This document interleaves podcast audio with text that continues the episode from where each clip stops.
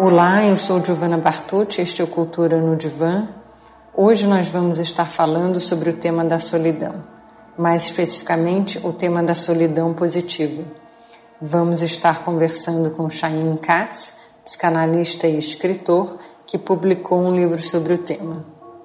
Para tentar dar conta dessa temática, uh, Chaim percorre Santo Agostinho, Kant, Santa Teresa d'Ávila, Spinoza e Foucault além de trabalhar com os psicanalistas Melanie Klein, Winnicott, Ferencz e, claro, Freud.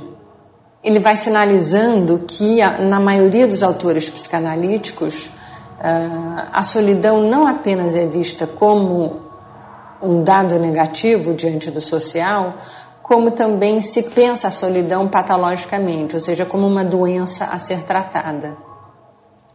Para Melanie Klein, a solidão é dolorosa e deve ser reparada, não é? Por meio da realização de investimentos objetais, não é? Uh, adequados, digamos assim. Winnicott, ao contrário, é, demonstra como a capacidade de estar só é uma manifestação de uma conquista da autarcia, ou seja, da condição é, de autossuficiência, aqui no sentido de no sentido positivo dessa palavra, não é, na condição da condição do sujeito de, de dar conta de si mesmo uh, e que uh, na verdade trata-se de uma capacidade da criança, não é? Ou seja, ele vai dizer que ser só é ser capaz de. Chaim vai explicitando isso muito bem no seu livro, não é? De forma belíssima e muito, muito clara, aliás, não é? O que uh, eu apenas gostaria de estar uh, pensando aqui por um momento é que no contemporâneo me parece que, à medida que todos esses movimentos sociais atuais colocam o sujeito de fato, não é?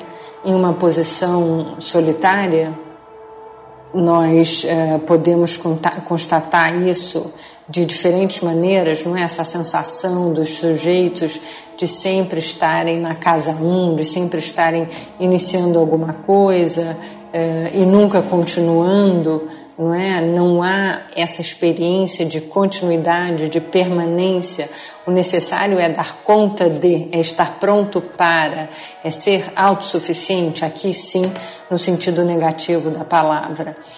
Então, é, me parece que hoje a temática da solidão, não é? E a experiência da solidão é um tema é, importantíssimo e fundamental para experiência de constituição do sujeito, não é?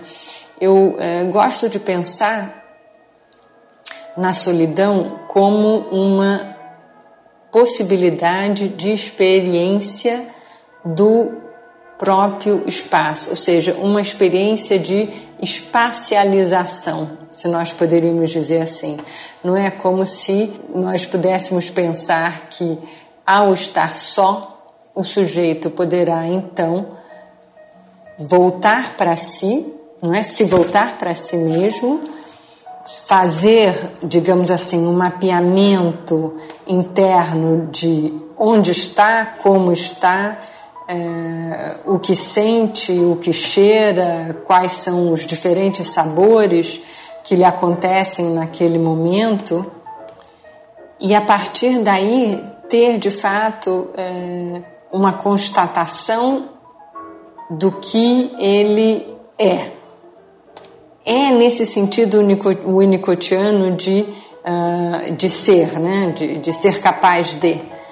Ou seja, o estar só aqui seria a possibilidade que o sujeito teria, seria um instrumental para que ele pudesse, na verdade, ter uma experiência de reconhecimento de si mesmo, quase como se é, ele se voltasse para si mesmo, não é, e, e fizesse um mapeamento desse território que seria ele mesmo. Bem, eu não vou me estender muito mais no programa de hoje. Gostaria de passar para a conversa com o Chaim, uh, principalmente também porque ele fala um pouco de um caso clínico que ele atendeu, que está diretamente associado com, com o tema da solidão positiva. É, muito, muito bacana, interessante, muito alimento para o pensamento, não é? Se a gente pudesse dizer assim. E gostaria de deixar a sugestão de leitura de O Coração Distante, ensaio sobre a solidão positiva, da editora Revan. Vamos conversar com o Chaim então. Uh, Chaim, muito bem-vindo ao Cultura no Divã. Agradeço a sua participação. Uh, então, é, você é autor de um livro belíssimo chamado Coração Distante, ensaio sobre a solidão positiva, da editora Revan. Você poderia contar um pouco para a gente a respeito desse livro? Ah, esse livro veio de uma, de uma tese que eu acabei não desenvolvendo, que eu ia usar, usei num concurso na UFRJ, Universidade Federal do Rio de Janeiro, e eu resolvi colocar algumas ideias esparsas no livro.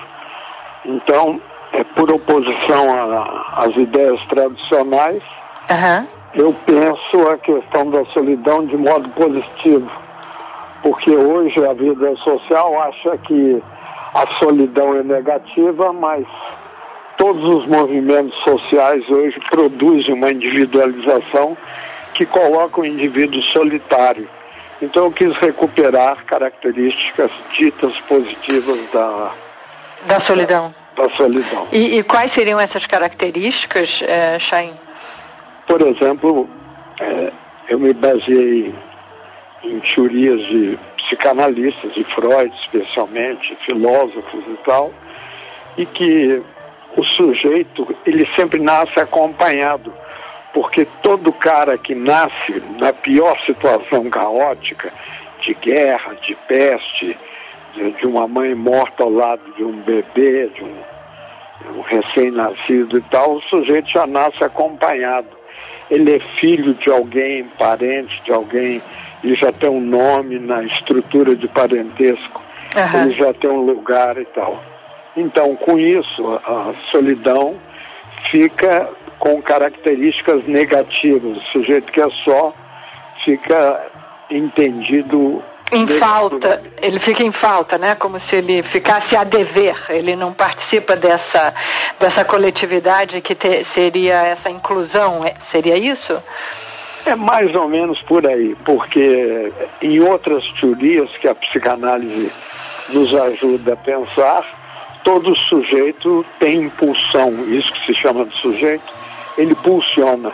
Então ninguém nasce só, na verdade ninguém nasce, nasce sozinho, a gente nasce sempre acompanhado. Uhum. Então eu é, tentei mostrar que existe um regime onde a gente não está com o outro, se vê às voltas com enigmas, interrogações que o corpo coloca e que o sujeito, para se adequar ao corpo geral da vida social, corpo simbólico, corpo familiar, ele tem que responder. Então a solidão fica sendo negativa. Uhum. Digamos assim, uma característica do trabalho é que o trabalho sempre é coletivo, há uma divisão social do trabalho e com isso é, quem fica só fica é, lido negativamente. Claro, claro. Então, é, eu peguei e tentei mostrar que existem trabalhos que você não precisa basicamente do outro, do modo como você precisa no trabalho da transformação de objetos ou para usos, por exemplo, trabalho do sonho que o Freud é, elaborou, você não precisa do outro do mesmo modo como você precisa para fazer uma cadeira, um automóvel, dar comida para alguém, etc. E tal. Uhum. Antes de nós é, avançarmos um pouco nessa na temática da psicanálise, mais especificamente, Chain, você havia falado há pouquinho que os movimentos sociais contemporâneos, atuais, é, eles colocam o sujeito numa posição solitária. É... Fala um pouquinho mais sobre isso. Sim, é porque hoje há esse recorte. Por exemplo, eu aprendi a dançar numa época em que não se dançava sem o parceiro. e de repente claro. Hollywood começou a nos trazer a ideia de que a dança não precisaria de parceiro. Uhum. Precisaria de, digamos, Fred Astaire não precisava de ninguém. Apesar de inventarem companheiras para ele, uhum. ele nem gostava muito, não vou dizer porquê, uhum. mas ele, ele não precisava, ele dançava sozinho. O rock não é dançado acompanhado, ele é dançado sozinho. Claro, então, e, é, e que dirá essa música atual de batistaca, né? Mas essa batistaca repete ritmos internos do sujeito. Mas é, essa solidão é o que eu chamo de solidão positiva, não é negativa. Ela é, se adequa, mimetiza a ritmos que constituem a própria subjetividade. Na nossa experiência analítica, nós temos muitas e muitas e muitas vezes que ouvir os ritmos do sujeito e não a inteligência dele. Uhum. Não existe é, o corpo que libidiniza, que mesmo que a gente o chame de pré-simbólico, mas não existe o corpo fora da erogeneização. Uhum. Um corpo que sente prazer, sente desprazer, que aceita, recusa, e esse corpo está sujeitado é, a ritmos. Claro. Então, esses ritmos constituem também, querendo nós ou não, a subjetividade. Uhum, uhum. E, então, é, levando em consideração isso, eu tenho um caso clínico, foi o primeiro lá que me, até me inspirou a pensar isso. Esse que está no livro. Está no livro. Uhum. Sujeito que não queria enterrar o pai, que ele tinha diferenças com o pai. E eu tinha umas horas apenas, duas horas e pouco, porque o enterro do pai ia ser, já tinha sido protelado para tarde. E os argumentos que é seu pai, o pai tinha sido sócio dele e tal nada disso comoviam. Uhum. Então foi preciso fazer apelo para outro tipo de conhecimento, é, sem grande repercussão que eu escrevi, porque brasileiros não têm grande repercussão aqui na psicanálise. Mas, mas o, o, o nosso Cultura no Divã vai ter uma excelente repercussão. Chain, conta um pouquinho para a gente, para os nossos ouvintes, esses, uh, digamos assim, aonde que você, uh, que instrumentos você lançou mão para poder, enfim, efetivamente. Eu lancei mão da. Porque o pai do sujeito que se matou era um cara muito chique. O sujeito morava numa casa muito decente, classe média alta, de um bairro muito bom mas ele era meio esculhambado pessoalmente para vestir. É, é, eu sou muito cioso com perfume ele não se perfumava, uhum. por exemplo. Mas o pai, quando o pai se, o pai se matou, meteu um lenço no pescoço e se matou. Quando eu cheguei lá, eles tinham tirado já o pai, eu, eu esqueci o nome, uma santa casa dessas, uhum. mas o pai morreu tão chique feito viveu uhum. mas tinha feito uma dívida enorme que era meio impagável. Uhum. E isso ficou por conta desse filho, porque ele tinha irmãs. Então, é, ele tinha uma raiva desse pai danado. Eu peguei, o que eu analisei foi que o pai tinha morrido por cima. Quando eles pediram, a mãe, uma das irmãs que namorava lá, pediram que ele fosse bater no banheiro para ver o pai, e ele arrebentou a porta, o pai continuava por cima. Uhum, uhum. Que não tem nada a ver com o simbólico habitual desse por cima de interpretar e tal, uhum. mas que o pai morreu igual viveu, por cima. Quando apontei isso, ele resolveu ir ao enterro, uhum. porque o pai estava por cima, mas morto. Uhum. E assim que ele teve, ele, o pai tinha vários casos com mulheres, e esse cara era super monogâmico e é, muito cioso, ele tinha, eu já não me lembro mais, tem vinte e poucos anos, Uhum. mas acho que ele tinha um filho só e ele tinha um cuidado. Ele contou isso, falou na maior, mas tudo que eu interpretava não funcionava. Mas falar com ele que o pai tinha morrido por cima para se impor a ele depois de morto, isso mexeu muito com ele. Aí ele resolveu ir ao enterro, porque de algum lugar o pai já estava morto há muito tempo e ele não percebia. É. E de certa forma ele eh, resguardou essa figura, não é, paterna, ah, num lugar para lançar mão dessa palavra tão recorrente na nossa conversa positiva, digamos assim. Porque o pai, para ser positivo, o pai tem que desaparecer da vida do, do filho e não pode se impor o tempo todo. o pai que se impõe o tempo todo come o filho, fagocita o filho. O pai tem que deixar o filho emergir. Esse pai nunca fez isso. Tanto que quando começaram a fazer o balanço da firma, que era uma firma de engenharia, eles se deram conta que de, de que não tinham dinheiro para pagar as dívidas. Aí daí a ideia do pai de morrer por cima e do, e do que ele descreveu, o pai se perfumava. Eu, eu volto a dizer que era uma coisa importante e ainda é para mim essa perfumação aí. Aí ele se deu conta de que o pai se mascarava, se fantasiava para guardar ou resguardar ou esconder as fraquezas Aham, e que a morte então não era o triunfo do pai, Aham. mas era a revelação de um fracasso. Aí ele naquele momento ele pôde ficar longe daquele pai e aceitá-lo como pai, porque os pais humanos têm que ficar distantes. Tem- é um lado animal. O leão não protege o filho o tempo todo. Ele se põe, o leão, girafa, zebra, camelo, se põe como hostis aos filhos. Né? É a, a- a velha eh, história freudiana, não é? Da, de, de poder, do sujeito poder matar o pai, não é? Isso. Isso é um título de um livro do Leclerc, né?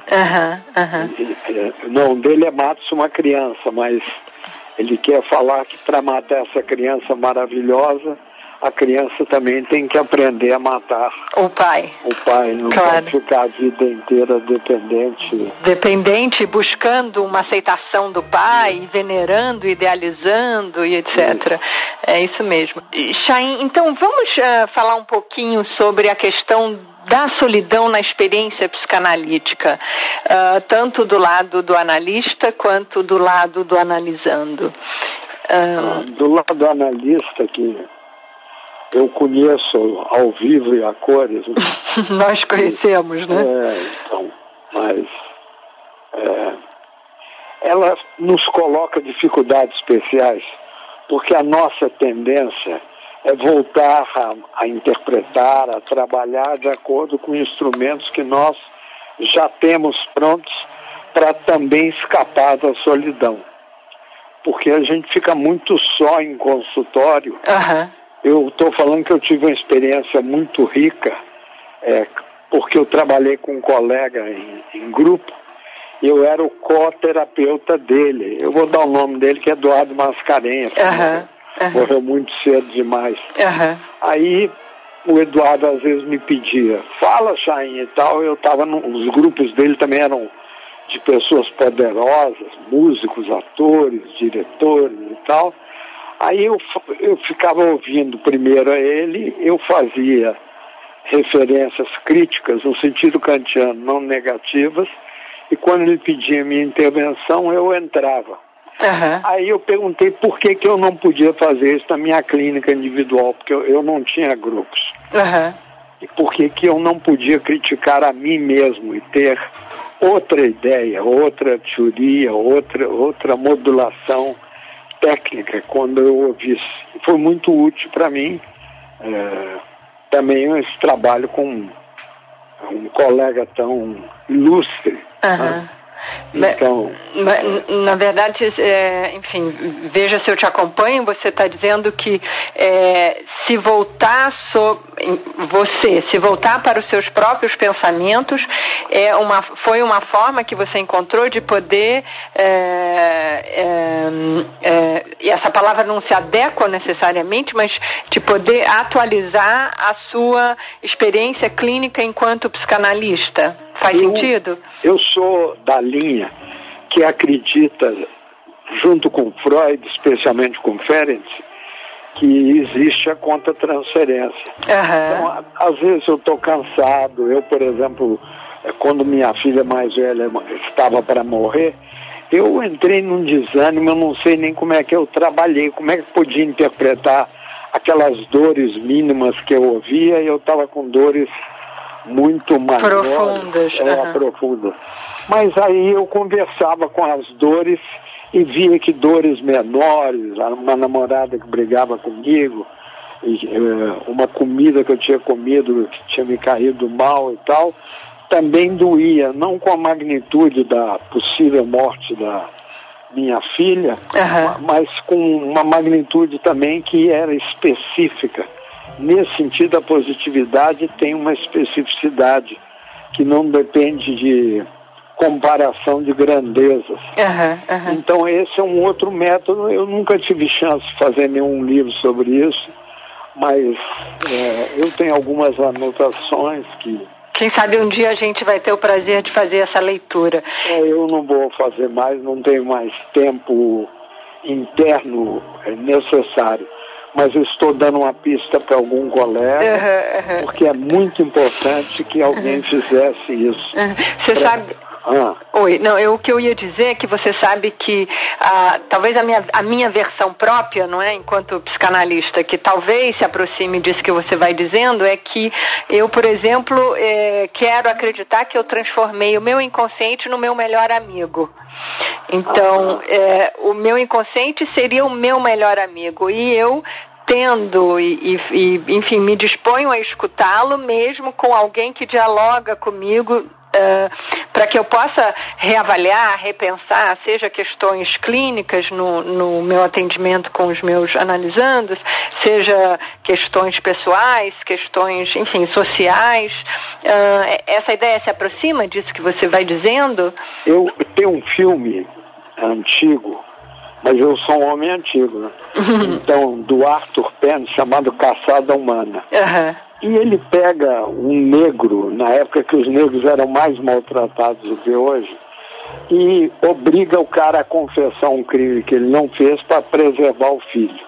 Uhum. Aí as pessoas, eh, alguns colegas, nós éramos todos de esquerda, quando saímos do cinema, eles comentaram: como é que um homem que é escravista, escravagista, como é que ele protege o filho? Ele é um homem cruel.